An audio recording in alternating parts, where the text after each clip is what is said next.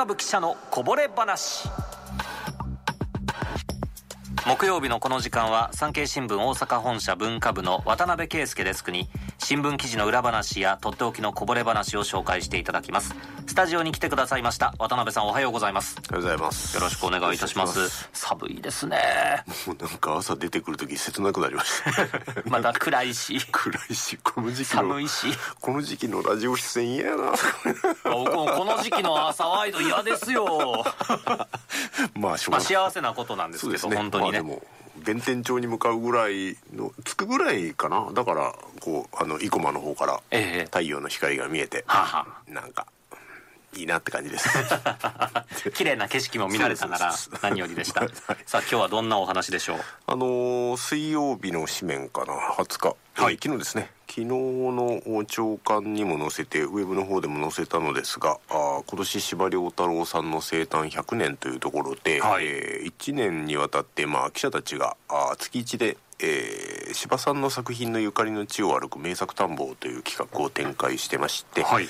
でこの前の昨日ですね。水曜日で、えーこの名作探訪を終えたというところで、えー誰が締めたのかというところですが。あそれは私の目の前に座っていらっしゃる某次長さんが。私が締めさせていただきました、はい。そんなにお疲れ様でございました。お疲れ様でございましたということで。で、まあ、柴さんというとね例えば龍馬が行くとかあるいはまあ関ヶ原とか坂の上の雲とか、まあこう皆さんいわゆるこう名作と言われるとこう小説、まあ、歴史小説を思い浮かべると思うんですけど、はい。おまあ、街道を行くはまあ気候ですが、あーその他あのいろんなエッセイを残してる方ってへ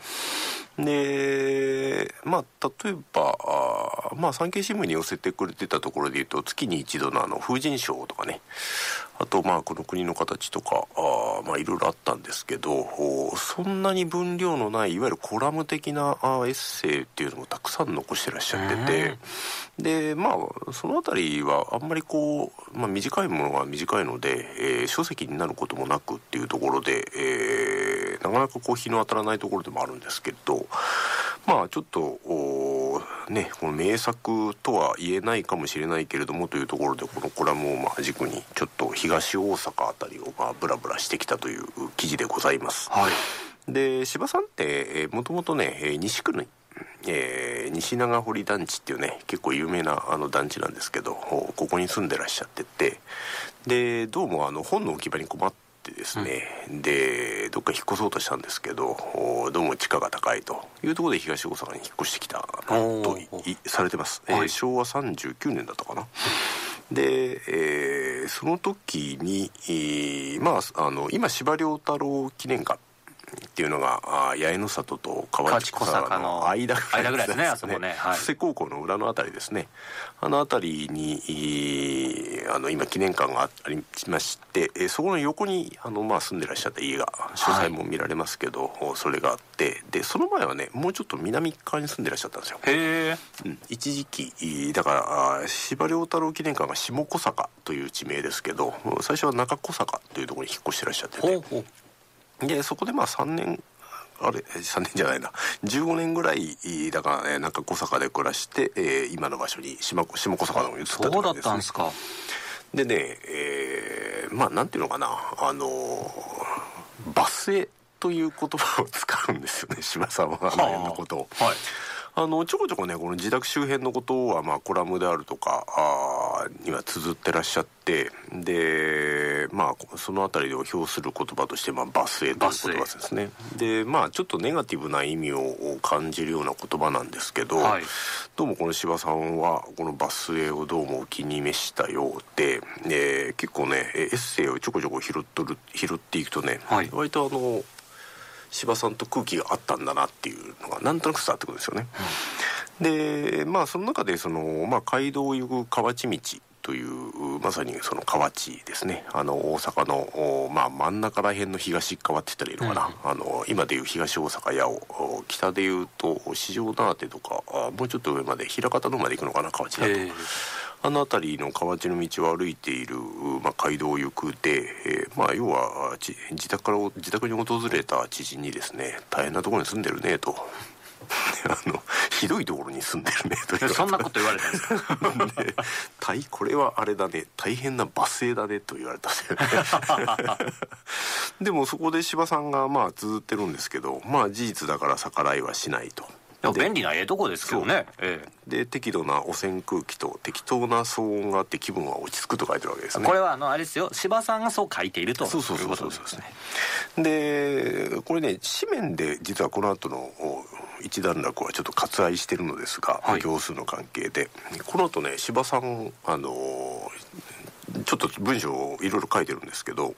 この土地に移ってきた当座あまあ隣村林村といっても2キロほど東に和歌江村という上代以来の村があることで私はなんとなく心が豊かであったというふうに綴ってるんですね。ほうほう。あの多分今の駅でいうと和歌岩田とかあの辺りのことを言ってるのかなという近鉄奈良線の。でまあちょっと放送では喋りませんがまあちょっとエロチックな言葉が 出てきたりとかですね。街道をよく読むと。エロチックというようなもうなんか言ったらあの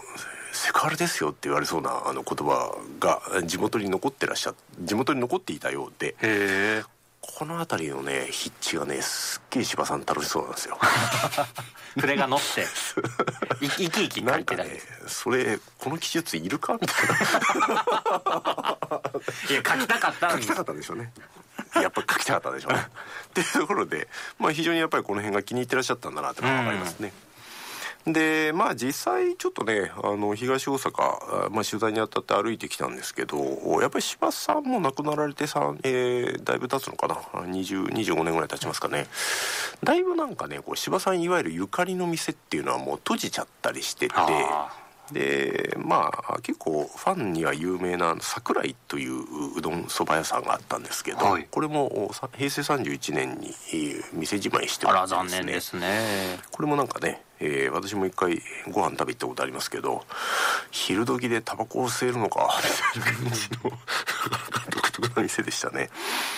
でまあちょっと手がかりをというところで八重の里の駅の南東側にコーヒー工房という店が喫茶店があってですねまあここがまあ柴さん行きつけのお店であったと。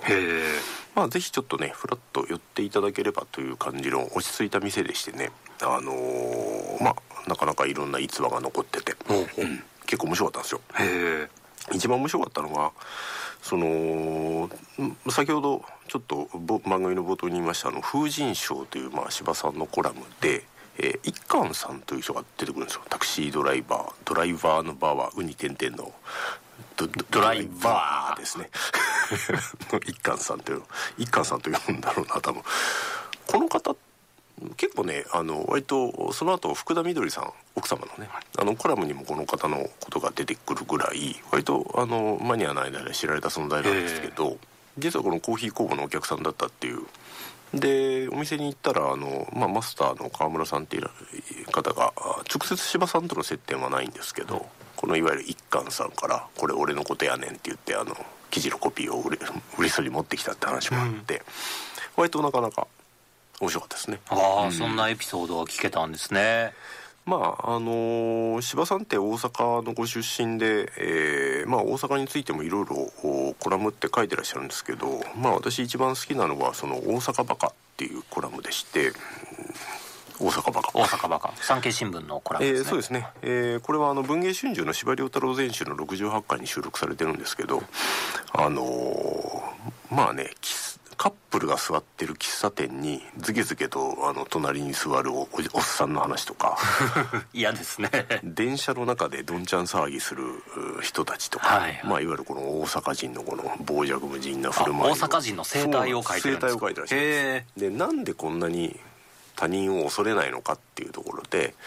まあそこがちょっと江戸との違いだよと、うんうん、まあ江戸ってのはいわゆる物社会。武士の階級社会で、えー、まあ上から上位下脱の社会であるとところがまあ大阪っていうのはまあ町人の町、まあ、武士もいたんだけどそれほど多くなかったのでいわゆる封建的な、まあ、その空気というのが常設されなかったとまあみんな平等な対等な立場で生きてたということなんですね。と、うん、いうところで、えー、まあこの柴さんは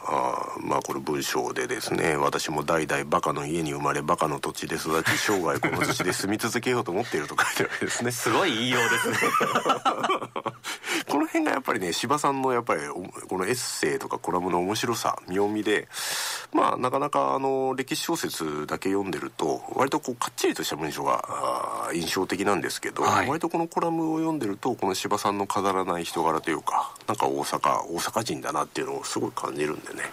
まあ、ぜひ、あのー、それこそ全集だけじゃなくて司馬太郎が考えたことっていう新潮社から大量に本が出てますからそこでいろんなあの多彩なコラムも収録されてますので、まあ、ぜひちょっとね、えー、この機会に目を通していただければなというところですね、はい、バスへとかバカとかこういう言葉を使いながらも大阪愛あふれる方だったね、ね、大阪への愛が司馬さんのエッセイコラムを読むとよくわかるということなんですね。産経新聞文化部の渡辺さんでした。どうもありがとうございました